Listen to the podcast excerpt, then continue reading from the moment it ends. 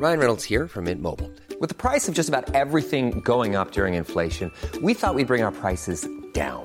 So to help us, we brought in a reverse auctioneer, which is apparently a thing. Mint Mobile unlimited premium wireless. Ready to get 30, 30, bit to get 30, bit to get 20, 20, 20, bit to get 20, 20, bit to get 15, 15, 15, 15 just 15 bucks a month. So, Give it a try at mintmobile.com slash switch. $45 upfront for three months plus taxes and fees. Promo for new customers for limited time. Unlimited more than 40 gigabytes per month. Slows. Full terms at mintmobile.com. Tarde a tarde, lo que necesitas saber de forma ligera, con un tono accesible. Solórzano, el referente informativo.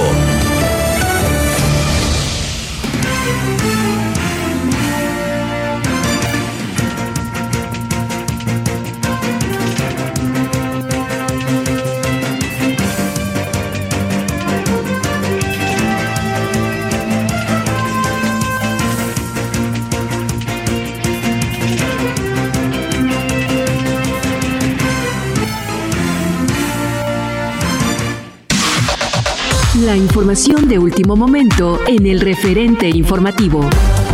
Abogados de un grupo de familiares víctimas de la línea 12, representados por Carpizo Legal, interpusieron esta mañana una denuncia penal en la Fiscalía General de Justicia por los delitos de homicidio doloso y lesiones en contra de Grupo ICA. Lo anterior se deriva de un dictamen pericial solicitado por el despacho de abogados como estrategia judicial, en el que hallaron que los pernos Nelson no fueron los que fallaron en el colapso del tramo elevado de la línea 12.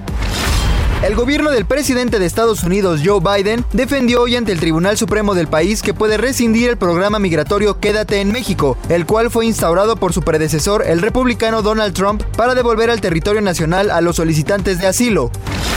El subsecretario de Salud, Hugo López Gatel, indicó que el uso de cubrebocas ya no es una medida imprescindible para enfrentar la pandemia de COVID-19, esto debido a que el virus se encuentra en una etapa menos activa. El funcionario mencionó que en próximos días se presentará un documento con nuevos lineamientos de seguridad sanitaria, con recomendaciones sobre el uso del cubrebocas. Autoridades sanitarias informaron que a partir del próximo jueves se abrirá el registro para menores de 12 años en adelante sin comorbilidades para recibir la vacuna contra COVID-19.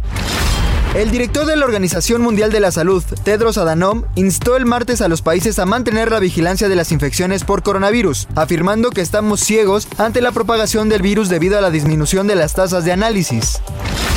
Los casos de hepatitis infantil aguda de origen desconocido surgida en Reino Unido y confirmada ya en una docena de países ascienden a 190, informó este martes el Centro Europeo para la Prevención y el Control de Enfermedades.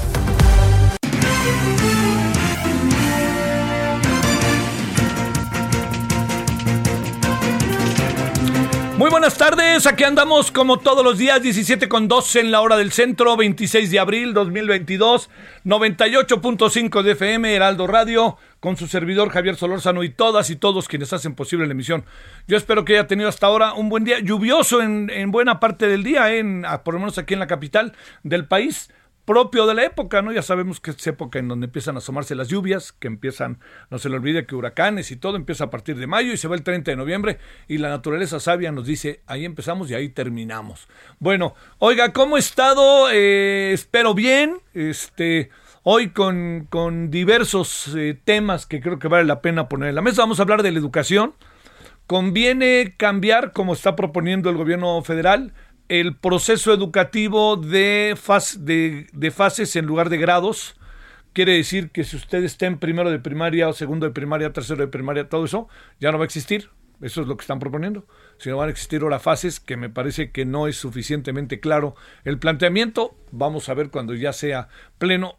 Tiene un lío mayúsculo la señora Delfina Gómez ahora que tenga su, a ver si ahora sí hay comparecencia, porque ya ve que se pospone y se pospone. Le recuerdo que el, el periodo termina el sábado, ¿eh? 30 de abril, aunque va a terminar el jueves, el jueves 28 de abril, y ahí se acabó. ¿Y sabe qué asuntos andan dando vueltas por ahí? Hay varios que andan dando vueltas. Uno de ellos es el del horario de verano, ¿eh?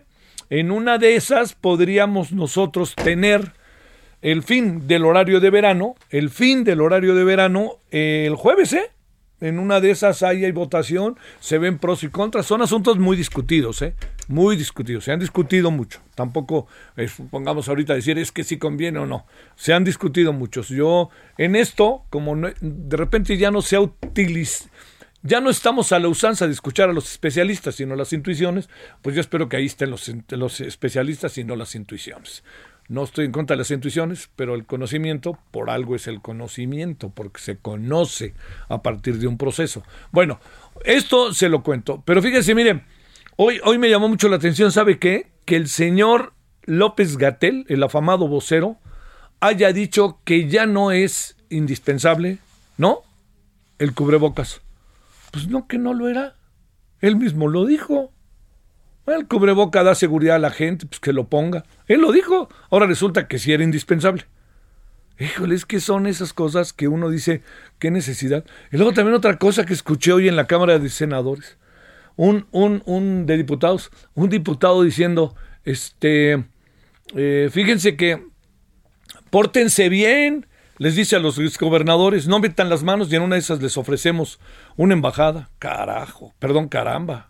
No digan eso, por favor. No, no, no. No, no, no banalicen el servicio exterior. Me porto bien. ¿Qué significa portarme bien? ¿Que haya elecciones y que gane el, Morena? Eso no es portarse bien. Que gane elecciones, que haya elecciones y que gane quien gane. Sin importar si es Morena o el PRI. Si gana Morena en buena ley, voy adelante. ¿No? Así pasó en 2018, ganó muy buena ley. Pero eso de que vengan a decir eso, ¿no? Bueno, si se portan bien, ahí les damos una embajada para que vean que somos cuates. Uf, y eso es el caso de el embajador famoso de ahora del el exgobernador de Campeche, que su hijo dejó el PRI para apoyar, ya sabe todas estas cosas, ¿no? Este, que ya hemos venido viendo, este, bueno, que pasó la reforma electoral. Pero bueno, hay, hay diversos asuntos que vale la pena detenerse. A ver, me voy a, me voy a centrar en uno que hemos venido siguiendo para que este, tengamos, eh, a ver, para que, para que sigamos teniendo opiniones, sumemos opiniones, ¿no? Este, ayer en la noche, Roberto Soto y José Ureña, que son dos este, destacados ambientalistas, eh, especialistas, estuvieron con nosotros aquí, ahí en Heraldo Televisión, aquí a un ladito.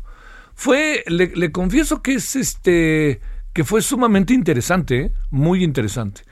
Porque primero, también hay, una pasión. Yo creo que es una pasión que me parece que es algo profundamente importante, ¿no? O sea, hay una pasión por lo que se hace. No estoy aquí solamente, solamente no estoy aquí para, para, para oponerme, ¿no? Hay una pasión y lo defiendo, lo defiendo, lo que yo creo. Bueno, eso que, que, que le estoy este, planteando es el hecho de que estén entre nosotros las posibilidades eh, muy, estaban las posibilidades muy amplias de tener una eh, de tener una reunión entre el presidente cuento rápido la historia ¿eh? entre el presidente y un grupo de famosos comillas que me choca el concepto ya se lo he dicho y intelectuales académicos investigadores etcétera bueno el hecho de que la reunión se haya planteado fue algo verdaderamente importante, porque el presidente dijo, yo voy a estar aquí solo, ¿eh? sin asesores, les voy a explicar. Y entonces, este grupo, que ya se sabía cuál, qué grupo era, la lista ya la tenían de quién iba a ir, cuando salió la lista, tacharon un nombre, un nombre. Lo tacharon porque esa persona dijo, no puedo ir porque estoy filmando y no puedo dejar la filmación. Tengo un contrato firmado hace tres o cuatro meses con una empresa que están haciendo una película y yo soy parte de la película. Me refiero a Eugenio Derbez. Ya lo que hizo Eugenio Derbez después, si usted le puede gustar o no le puede gustar, como usted quiera. Pero aquí viene el asunto. O sea, la única persona que dijo que no iba a asistir fue Eugenio Derbez. Y el presidente dijo, no van a asistir varios. ¿Cuál varios? Si todos estaban puestísimos. Todos estaban puestísimos para discutir y debatir con el presidente y sobre todo escucharlo y que lo escuchara el presidente. El presidente no puede sentarse en una reunión de esta naturaleza y decirles, les voy a decir lo que yo pienso y adiós que les vaya bien. Les digo lo que yo pienso, ahora ustedes díganme lo que ustedes piensan, porque ustedes viven en la zona y vamos a ver qué me dicen. Entonces, el presidente dice, a ver, platiquen con la gente de la zona. Ayer le platicábamos, conversábamos y dijimos, a ver, sí o no hay una conversación con la gente de la zona. Ellos dijeron, nosotros, claro que hemos platicado con la gente de la zona. Y nos dan toda una explicación de cómo hoy está toda esta zona, todas estas pequeñas comunidades, pequeños pueblitos, cómo se han ido dispersando. Dice, a diferencia de el caso de Yucatán, la- la- la- los mayas siguen en centros poblacionales amplios, no, no quiere decir de millones, ¿no? Pero siguen, son comunidades que son grandes, no son pequeñas. Y en el caso de Quintana Roo están muy dispersas, ¿no? Entonces uno habla con unos, le dicen una cosa y uno a los cinco kilómetros habla con otros y le dicen otra cosa. Bueno, entonces a lo que voy es que es, digamos, eh, yo sigo pensando, sigo creyendo, este, que hay posibilidad de diálogo. Es lo que yo sigo creyendo. No soy ningún naif ni ingenuo. Yo creo que el presidente no quiere dialogar. Yo creo que se le salió y luego se dio cuenta que no, le, no quería, porque hay muchas cosas que están pendientes que todavía no acaban de hacerse. Algunas cosas se han hecho y yo le diría, no me voy a poner a discutir si es bueno el tren Maya o no. Estamos discutiendo que algunos de los tramos merecen otra otra circunstancia y si no hay otra circunstancia va a tener secuelas y consecuencias. Entonces, si el presidente dice, "Yo no quiero dialogar con quiero dialogar", pues ¿qué hace la gente? Voy, corriendo a dialogar, ¿no? Vámonos luego, luego. Entonces ellos vinieron. No son, en muchos casos tuvieron que, que pues bueno, no es fácil comprar un boleto y, y los boletos de avión, usted lo sabe, son caros, ¿no? Y además, bueno, hay que ir de Playa del Carmen a Cancún y ahí tomar el avión, llegar a la Ciudad de México y llegar a estación la que quiera y luego de ahí ir hacia donde ellos tenían la reunión, pararse afuera del Palacio Nacional.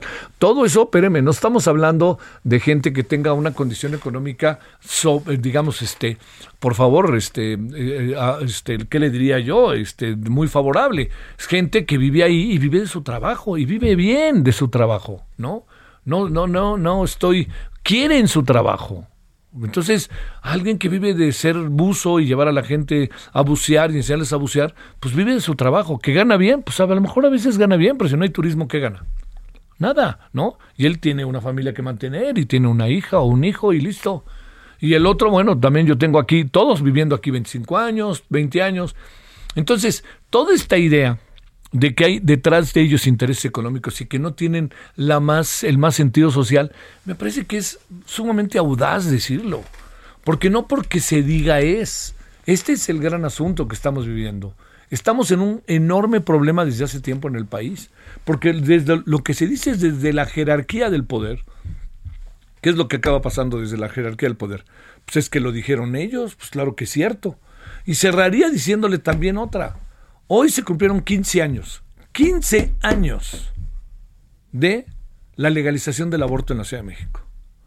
¿De qué tamaño cree que es el asunto? Yo diría, a ver, para el gobierno de la ciudad, ¿de qué tamaño cree que deba de ser el asunto? De primerísimo orden porque a pesar de que hay seis estados más que legalizan el aborto, en el caso de la Ciudad de México fue precursor y muchas mujeres vienen a la Ciudad de México a encontrar la posibilidad de tener un aborto y se les ofrece el servicio. Esto es algo que yo le diría que es importantísimo. Pero pues resulta que la señora Claudia Sheinbaum sabe por qué no fue. Pues porque fue a la capilla Sixtina que se está presentando con el presidente para, para irse, y pues para, por supuesto, para estar con el señor presidente.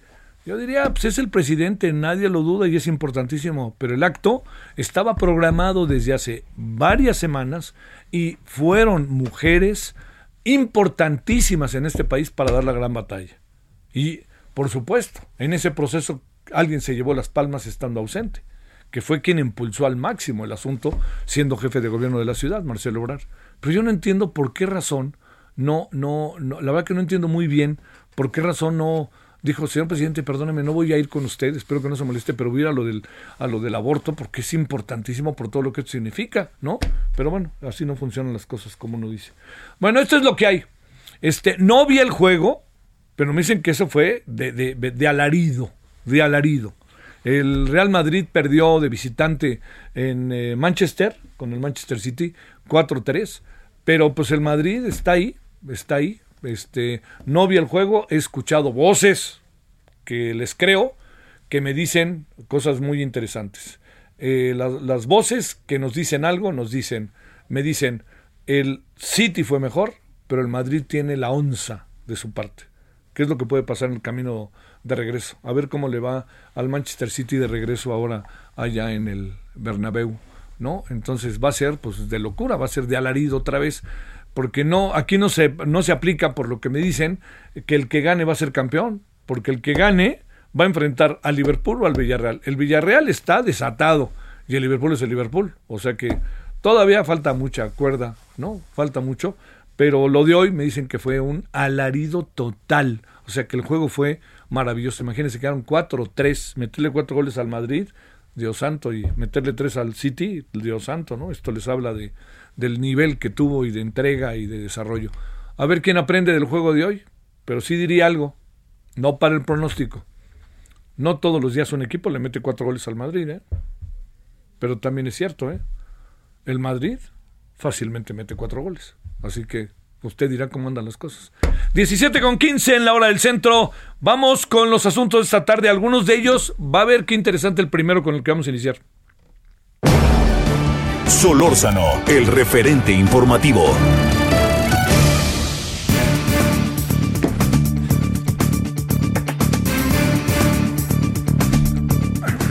Por cierto, hoy en la Cámara de Diputados se propuso, con justa razón, que se guardara una, se hiciera una sesión solemne y que se le guardara un minuto de silencio a las víctimas del colapso de la línea 12 del metro ocurrido el 3 de mayo, porque como ya va a acabar el periodo, pues lo quieren hacer antes. Pues la propuesta presentada por el PAN solicitaba a la JUCOPO la realización de la sesión en el marco del primer aniversario del incidente. No fue considerada de urgente y llueve resolución y dijeron esto no va ante este hecho. Resulta importante que el Congreso no deje pasar la fecha, pero la negativa pues, exhibió en redes sociales los legisladores que dijeron no. Y ¿Por qué dirán que no? ¿Por qué dirán que no? Chaca, chacán. Intuyo. Bueno, a ver. Eh, esto sí es importante. Eh, esto, lo otro también, eh, perdóneme. Ernesto Piedras es director de la consultora especializada The Competitive Intelligence Unit y ahí le ve el tema con Ernesto. Antes que nada, Ernesto, ¿cómo has estado?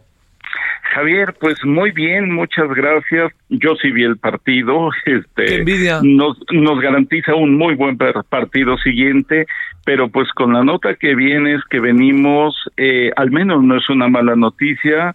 Eh, no sé si calificarla como una buena, pero tú dinos si la calificamos juntos, Javier. Bueno, ¿a quién le vas al Madrid o al City para cerrar ese tema?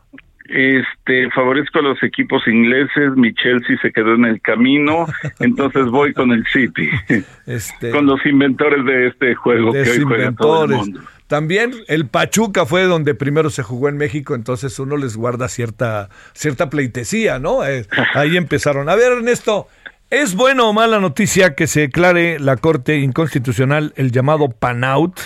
Usuarios de telefonía no deberían registrar sus datos biométricos. ¿Qué significa el PANOUT? ¿Qué significa esto, Ernesto? Estimado Javier, al menos no es una mala noticia. PANOUT, como lo has denominado por sus siglas, es el Padrón Nacional de Usuarios de Telefonía Móvil que se buscaba instrumentar en México, que es un objetivo bueno. Vamos viéndolo por partes. Tener registro de quién tiene cada una de las 132.3 millones de líneas móviles que hay al momento en el país, pues parece loable para evitar sobornos, cohecho, mal uso. No hay que satanizar a las tecnologías. Quien delinque no es la tecnología, son las personas que lo usan. Pero debe haber ahí un cierto control. Hasta ahí vamos bien. Es un buen objetivo.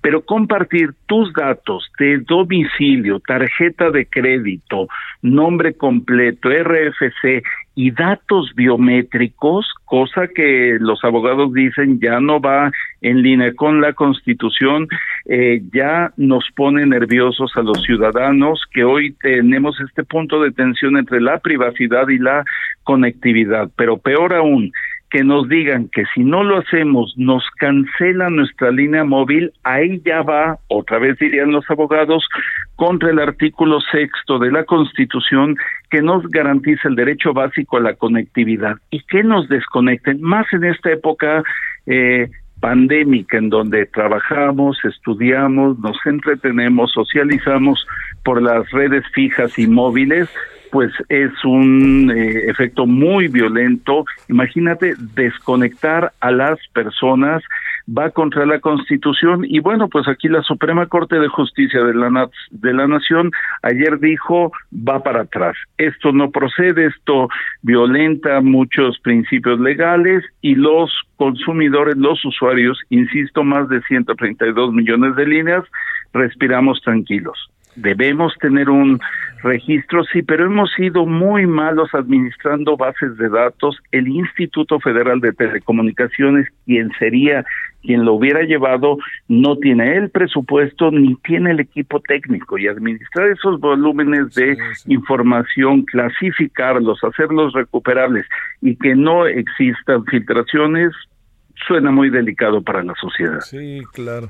Oye, Ernesto, a ver, para recordar, ¿cuál era el objetivo que tenía el gobierno al hacer esto y qué tanto este objetivo era justificable?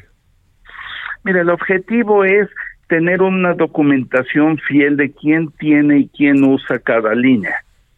Pero dada la tecnología y las capacidades tecnológicas hoy día, ya es no puedes tener directorios telefónicos como aquellos ladrillos que usábamos hace décadas. ya eso es un recuerdo, quien lo tenga que lo guarde de colección, eso ya no se puede porque, a ver, yo no vengo aquí, Javier, contigo a dar recomendaciones porque ni tengo los elementos, pero quien quiera delinquir no tiene que ir a las empresas locales a comprar una línea. Tú puedes comprar y cualquiera de nosotros una línea móvil en Estados Unidos o Canadá, e igual que tenemos el roaming de aquí para allá, existe de allá para acá y nos cuesta lo mismo comprarlo en Canadá o en Estados Unidos.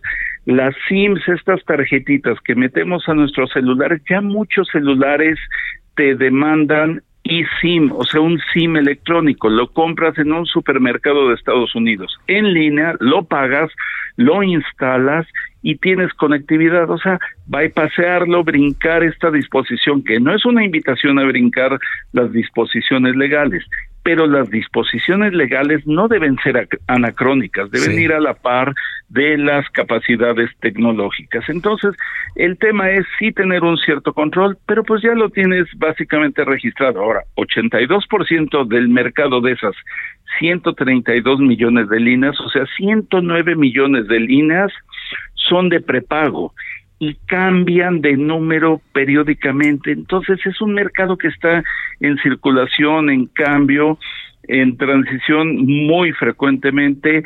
Es un trabajo virtualmente imposible documentarlo y amenazarte, y voy todavía con un punto más, si me lo permites, amenazarte con desconectarte o Además, yo te voy a decir una cosa, para registrar datos biométricos, tú y yo tenemos un centro de la tesorería, una oficina gubernamental, una oficina de nuestro operador de telecomunicaciones a distancia accesible. Pero ¿y la gente que vive en rancherías, en comunidades apartadas y se tuvieran que desplazar y no lo logran, las vas a incomunicar porque no tuvieron la capacidad física y económica para hacerlo? Parece una insensatez sobre una buena intención de tener un registro. Oye, este, esto de los, las enormes inquietudes que nuestras sociedades han crecido sobre el tema del, del gran hermano que nos está vigilando y además con toda la falta de control que hay sobre lo que tiene que ver con datos personales, por más que tengamos un INAI, la, el, el, problema grande que tenemos también con el tema de que pues cualquiera compra el, el, padrón, ¿no? Ahí en Tepito, etcétera, pues este, esto parece para ratificar que es una idea que, que camina, ¿no? Este, al gobierno no le habrá gustado, o, o qué pensará el gobierno para cerrar. Exacto. Mira, un punto que hay que reconocer es que hubo una consulta pública y en esa consulta pública participó la industria de telecomunicaciones, la industria tecnológica, la academia, los consultores, los analistas, los medios. No hubo una sola opinión positiva a favor del PANAUT. Una sola no la hubo. Todas listamos eh, inconvenientes. Y no se trata de vivir en la informalidad, pero sí de encontrar una herramienta que sea segura para ti, para mí y para nuestras familias y que sea segura para la sociedad. Pero esta buena intención definitivamente era una pésima instrumentación y ese fue el consenso de todos, insisto, ni una sola opinión positiva. Y luego cuando ves quienes han instrumentado registros, padrones de este tipo, son puros países autoritarios. Venezuela, Pakistán, Emiratos Árabes Unidos, China, Arabia Saudita, y puedo seguir con tres o cuatro países más que no son exactamente el ejemplo que queremos seguir como país, como sociedad y como operación del sector. Hoy somos, y tú y yo lo reiteramos frecuentemente, el Homo Telecom, este ser humano de la conectividad remota, no nos ponga barreras a esa conectividad, a esa interacción que como en este momento tú, tu audiencia y yo estamos teniendo. Ernesto Piedras, director de la consultora especializada The Competitive Intelligence Unit. Muchas gracias, Ernesto. Buenas tardes. Siempre feliz contigo, Javier. Un saludo a la audiencia. Buenas tardes. Buenas tardes, sale. Vamos a la pausa. Vamos a regresar. Hoy es día de Horacio Urbano, pero también hoy es día de, eh, de hablar de la educación, sobre todo por lo que pasó en la mañanera de hoy y además por lo que ha venido pasando. Pausa. El referente informativo regresa luego de una pausa. Estamos de regreso con el referente informativo. Millions of people have lost weight with personalized plans from Noom, like Evan, who can't stand salads and still lost 50 pounds. Salads, generally, for most people, are the easy button, right? For me, that wasn't an option. I never really was a salad guy. That's just not who I am. But Noom worked for me. Get your personalized plan today at Noom.com. Real Noom user compensated to provide their story. In four weeks, the typical Noom user can expect to lose one to two pounds per week. Individual results may vary.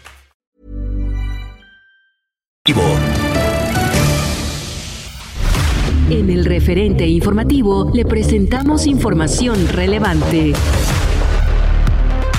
Diputados aprueban el Centro Nacional de Identificación Humana. Proponen emitir una ley de juicio político de la Ciudad de México. Desecha Suprema Corte de Justicia de la Nación impugnación del Instituto Federal de Telecomunicaciones contra el Padrón Nacional de Usuarios de Telefonía. Los presidentes López Obrador y Joe Biden hablarán de la Cumbre de las Américas y Migración, asegura Marcelo Ebrard. Al menos 10 feminicidios se registran en Jalisco durante el primer trimestre de 2022. Censan a más de 8.000 migrantes en Reynosa. Agilizarán cruces fronterizos entre Texas y Nuevo León. Combatirán tráfico de armas en Jalisco con agencia estadounidense. IMSS y Salud Digna firman convenio para vacunar contra COVID-19. Verás que no he cambiado, que estoy enamorado, tal vez igual que ayer. Quizás te comentaron que a solas me miraron llorando tu querer. No me da vergüenza que con la experiencia que la vida me dio, a tu amor yo me aferro y aunque ya no lo tengo, no te puedo olvidar. A tu amor yo me aferro y aunque ya no lo tengo, no te puedo olvidar. ¿De qué manera te olvido? ¿De qué manera yo entierro este cariño maldito que a diario atormenta a mi corazón? ¿De qué manera te olvido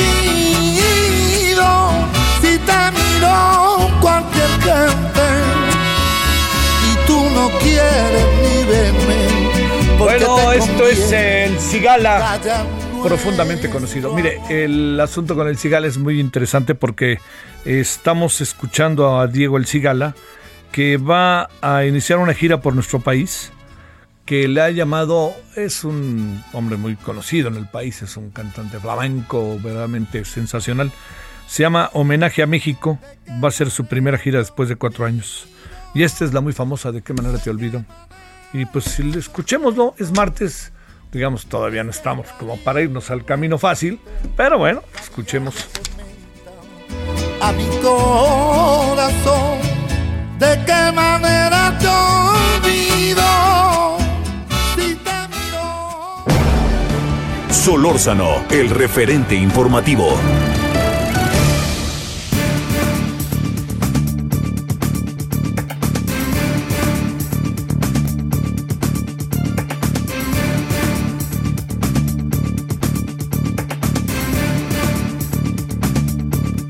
Bueno, aquí andamos y con enorme gusto, como siempre, tenemos la oportunidad de conversar con uh, Carlos Arnelas, académico de Educación y Comunicación en la Universidad Autónoma Metropolitana Plantel Xochimilco, especialista en temas educativos, columnista del periódico Excelsior.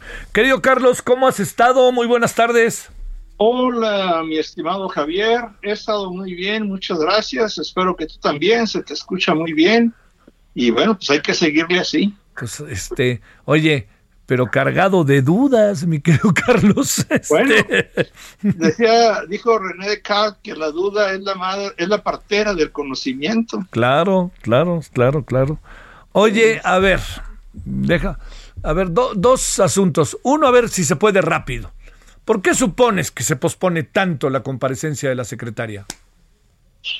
Bueno, es, uh, aunque estoy lleno de dudas, por supuesto, pero, pero sí. por supuesto. Sudio, ¿por qué supones? O sea, ¿qué se debe, imagino? Sí. Eh, bueno, mi imaginación, mi intuición me dice que realmente no tiene una defensa, no tiene una explicación más que el presidente lo ordenó y fue categórico el sí. 8 de marzo cuando dijo que no, que no iba a haber eh, regreso de las escuelas de tiempo completo, que si los papás querían destinar dinero de la escuela nuestra para eh, alimentación y pagar la hora a los horas hechos a los maestros que lo hicieran, pero así con desgana diciendo aquí no. Y fue tajante.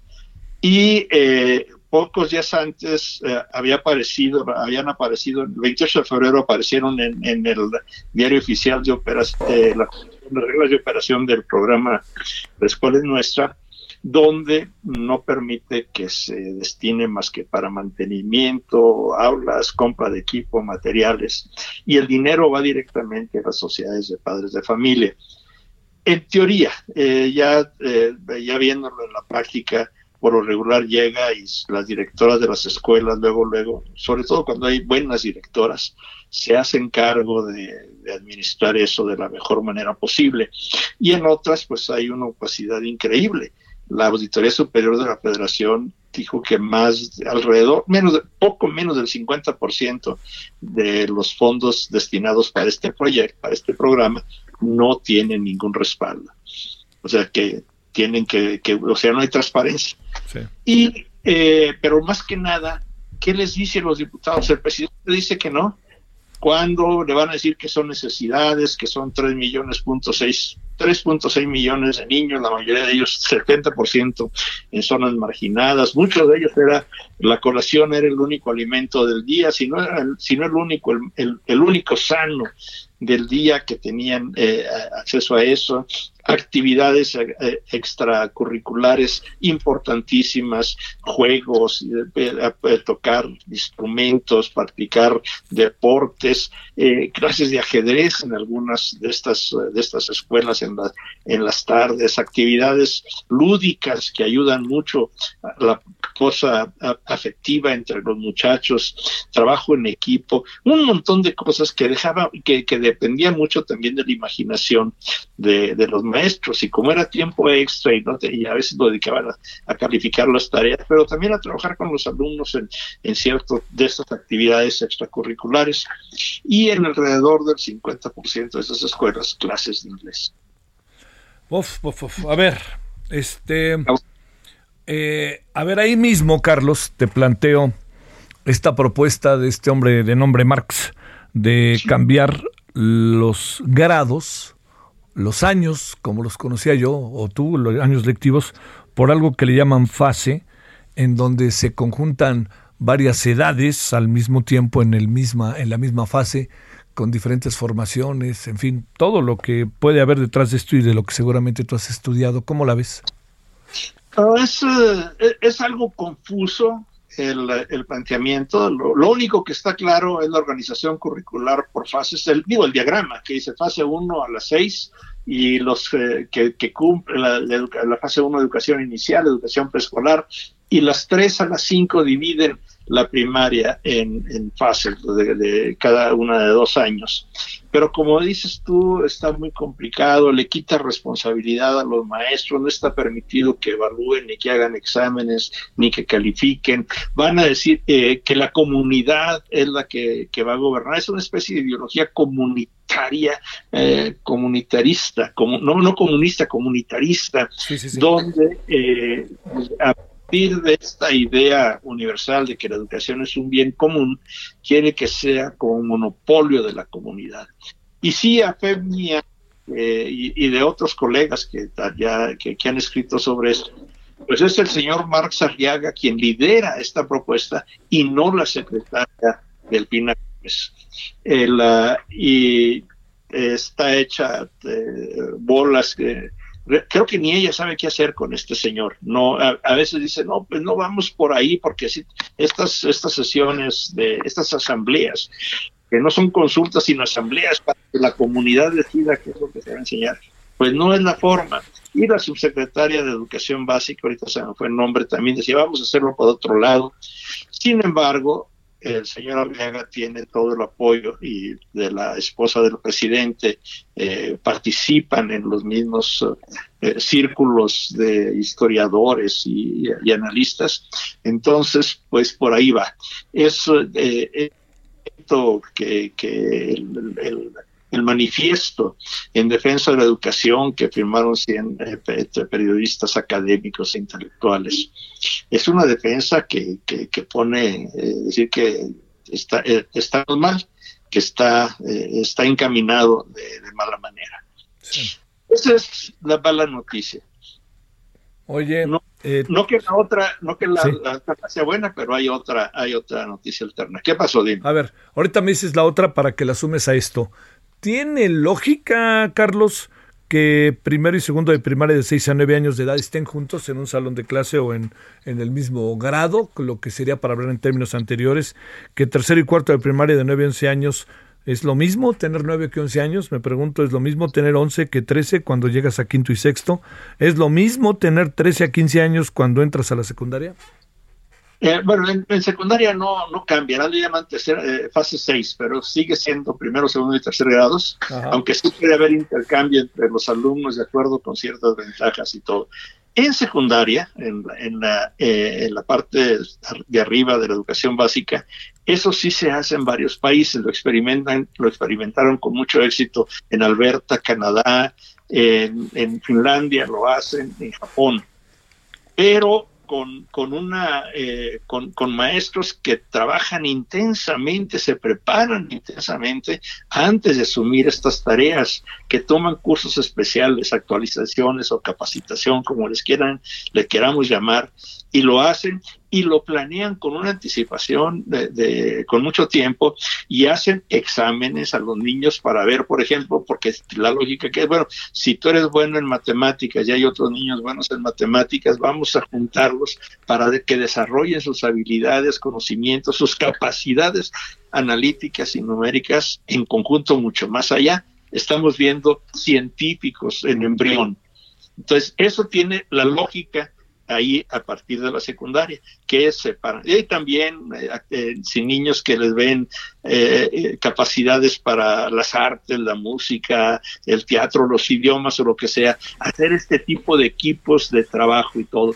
Pero al mismo tiempo mantienen lo que en inglés llaman el core, el, el currículum central, que ese no, no varía mucho, siguen estudiando lengua, eh, historia, geografía, las otras materias con los niños que van ahí, o sea que son como equipos, como grupos especiales, y lo hacen después de, de que los maestros deliberan mucho tiempo y con un liderazgo, con directores que se preparan para ejercer ese liderazgo, no de la noche a la mañana. A ver, Oye, este Carlos, maestro. De, de, de la, perdón, para, síguele, para, síguele, síguele, síguele. En, la, en, en, primaria, no, de, hasta donde llega mi conocimiento, no tengo antecedentes de que se haga en ninguna parte del mundo. Sí.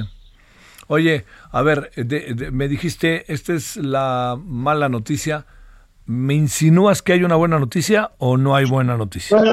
Tal vez no sea tan buena, pero da algo, a, a, alguna expectativa. A ver. El, uh, la fuerza de la costumbre. Jacques Delors, el, el, de los cuatro pilares de la educación del informe de la UNESCO, eh, hizo un, un, artículo en 2013 donde revisita los cuatro pilares y hace una, una, una observación contundente. La escuela es una institución muy sólida, muy difícil de cambiar, tiene reglas, tiene eh, rutinas y sus actores principales, los maestros, tienen tradiciones que se, cultivaron a lo largo de mucho tiempo. Por eso cuando aspiramos a hacer reformas en el corto plazo están destinadas al fracaso.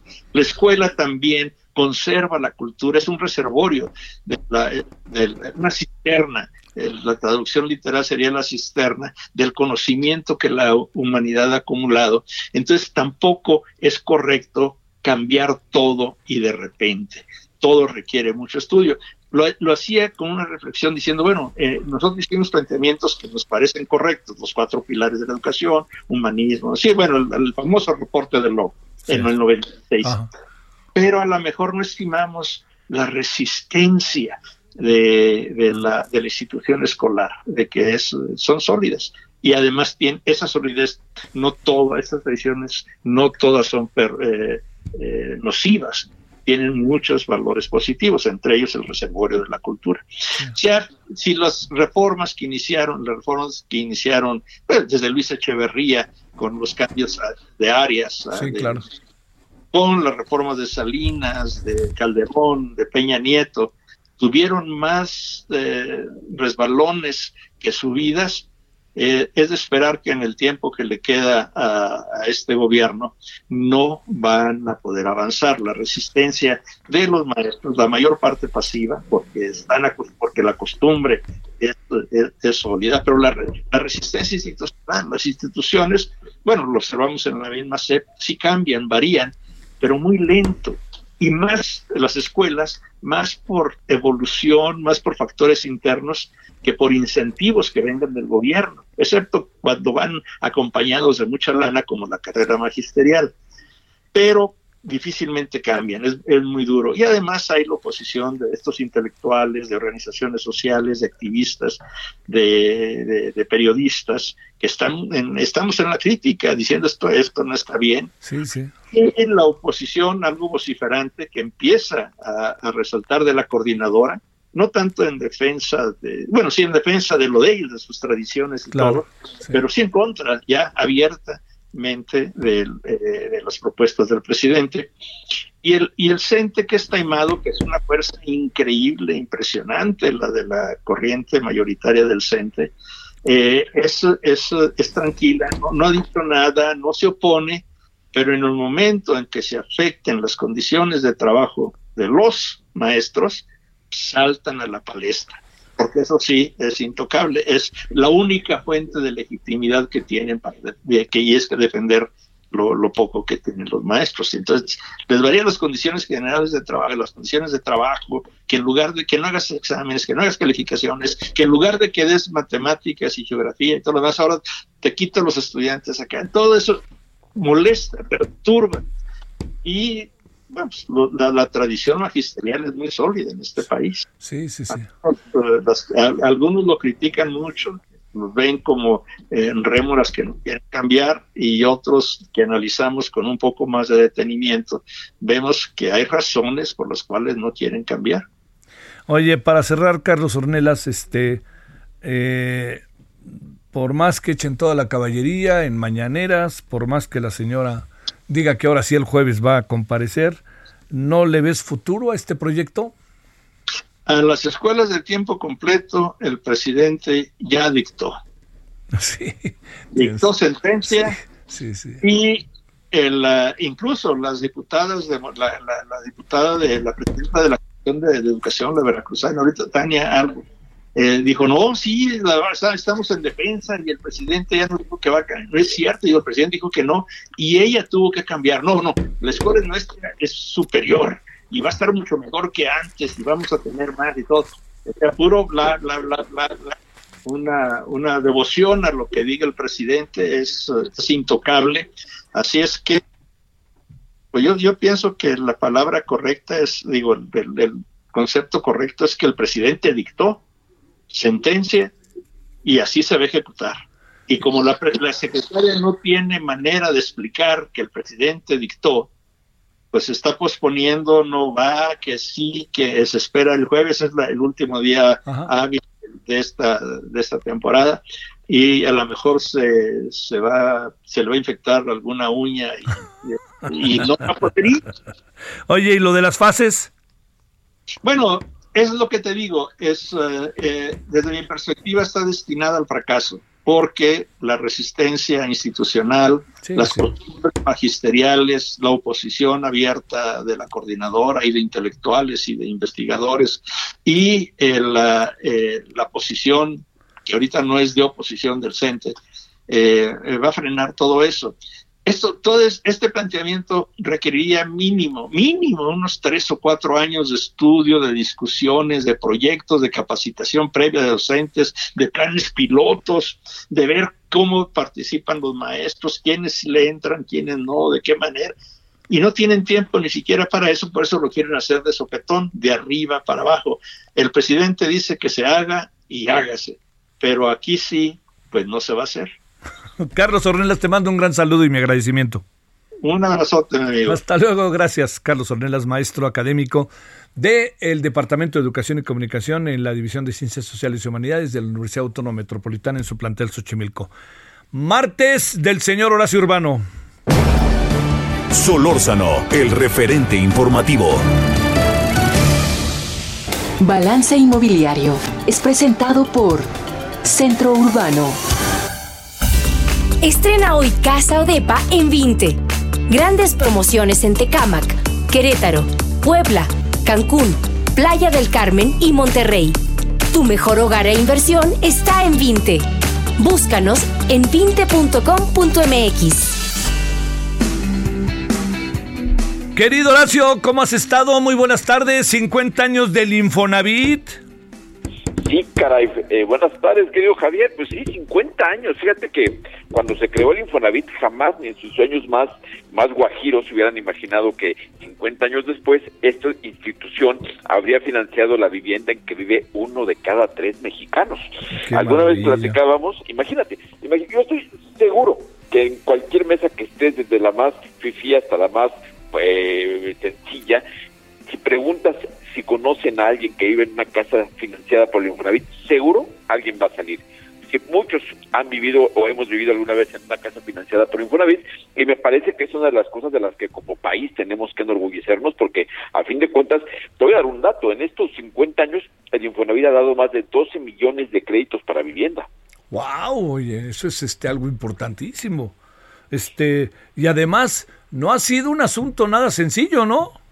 No, no, que para nada. Fíjate que obviamente con, en, en, un país tan grillo como el nuestro, pues obviamente haber pasado por una institución donde tiene que ver con las nóminas de los trabajadores, pues obviamente al hablar de las nóminas tiene que ver con los sindicatos de los trabajadores y con una serie de cosas. Entonces, ha pasado por diferentes eh, momentos donde el Infonavit en algún momento fue caja chica de los gobiernos en turno y poco a poco fue evolucionando hasta convertirse en una auténtica financiera social donde el Infonavit además hay que recordar que tiene dos mandatos. Tú cuando eres derechohabiente del Infonavit tienes por un lado el acceso a un crédito pro vivienda, pero por el otro que es igual de importante, ellos te administran una lana que es tuya, que tienes una cuenta individual, por la que te generan rendimientos que en algún momento, cuando llegues a tu vida labor, eh, al fin de tu vida laboral, si has ocupado tu crédito, van a ser parte de tu fondo para el retiro. Entonces, el Infonavit funciona con mucha transparencia, con una eficiencia importante como institución financiera, eh, pagando rendimientos positivos, vaya, no se pierde dinero en, en las cuentas de vivienda, al contrario, te entregan en rendimientos competitivos con los de cualquier Afore, y, y eso al, en paralelo que te da tu crédito. Además, en estos años, hace muchísimos años, el Infonavit en algún momento compraba terreno, sí. construía las casas, en aquel momento comprenderás que era un robadero.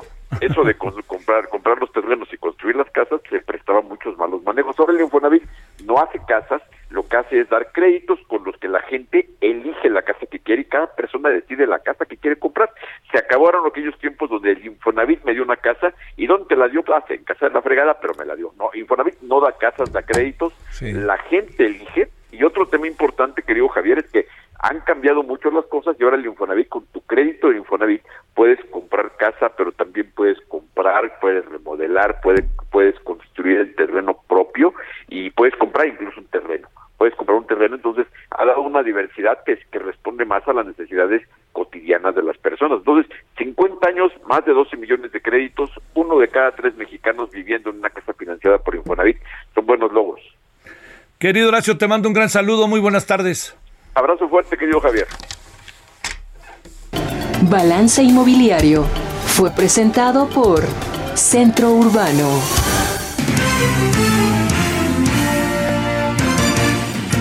Oiga, la noche a las 21 horas en la hora del centro, en referente este, ahora en televisión, ahí eh, este, en eh, em, Heraldo Televisión, 10.1 de televisión abierta, estamos también en Isis Sky y en todas las plataformas ahí posibles.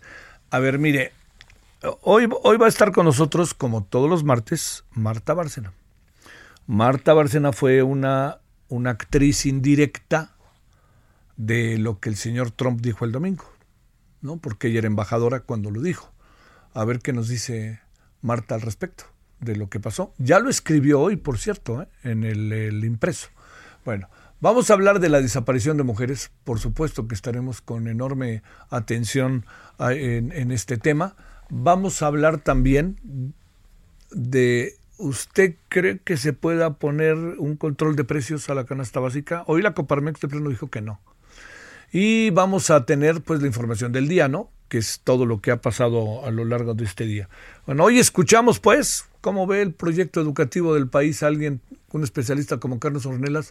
Pues la verdad, ¿eh? quedó claro que mucho futuro no le ve, ¿eh? que eso quede más que claro. Y también, pues el Panaul no pasó, por fortuna actuó de manera muy precisa la Corte. Ahí tarde, hasta el rato, adiós. Hasta aquí, Solórzano, el referente informativo.